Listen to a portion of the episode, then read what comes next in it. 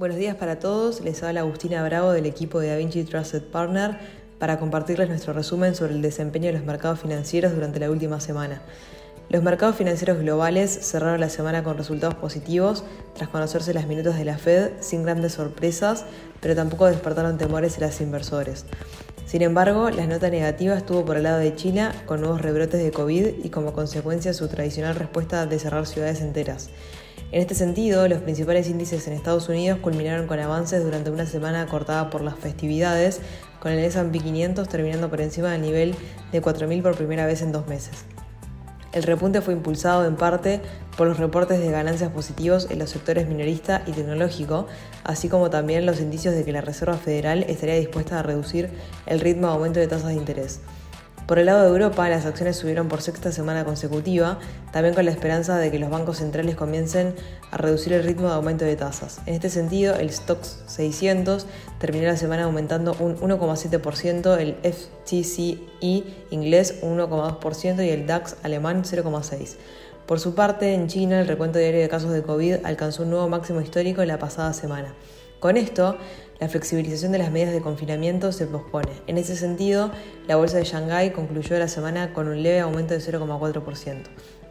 El acontecimiento de la semana fue la publicación de las minutos de la reunión del FOMC de principios de noviembre.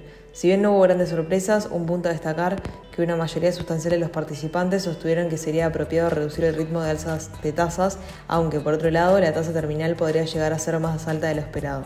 En este sentido, el mercado espera que reduzca el ritmo de alzas ya en su próxima reunión de diciembre, subiendo 50 puntos básicos. En lo que refiere al crecimiento económico, en el comunicado se desprende que los miembros perciben un riesgo de recesión más elevado. En este contexto, se espera que el PBI se mueva por debajo de su tasa de crecimiento potencial, al menos hasta principios del 2024. En cuanto a los datos económicos, en Estados Unidos, si bien fue una semana corta para los mercados, hemos tenido algunos hechos relevantes. En materia laboral, las solicitudes de desempleo ascendieron a 240.000, la cifra más elevada desde agosto, por encima de los 225.000 estimados y por arriba también del registro previo de 222.000. Al mismo tiempo, el PMI preliminar de noviembre terminó peor de lo esperado, particularmente el manufacturero con una caída desde los 50,4 a 47,6 puntos, de esta forma ubicándose en zona de contracción. El dato positivo vino por el lado del mercado inmobiliario. Las ventas de viviendas nuevas aumentaron inesperadamente un 7,5% en octubre, frente al menos 3,8% previsto por el mercado. Por el lado de Europa, la semana comenzó con una nota negativa por el lado de Alemania, con el índice de precios al productor experimentando su primera caída desde mayo de 2020 tras registrar un menos 4,2% en octubre. Esto se vio impulsado principalmente por la caída de los precios de la electricidad y la gas natural. Por otro lado, conocimos también los datos de PMI para la zona de euro.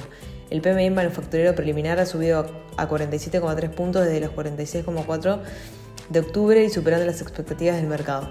Por su parte, el PMI de servicios se mantuvo estable en los 48,6 puntos por segundo mes consecutivo, superando los 48 puntos que esperaba el mercado, aunque siguen sus niveles más bajos desde febrero de 2021.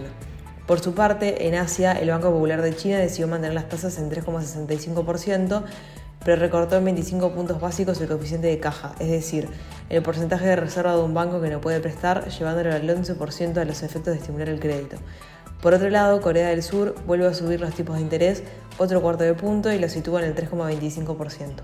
Con esto, el Banco de Corea está buscando controlar la inflación que en octubre fue del 5,7%, un 0,1% más que el mes previo.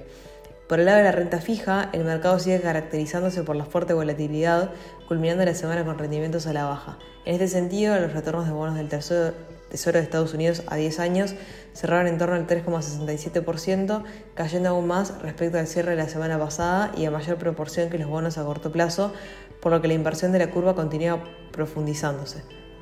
En cuanto al mercado de divisas, el dólar no tuvo mucho movimiento durante la última semana, interrumpiendo de esta forma el reciente debilitamiento de la moneda estadounidense.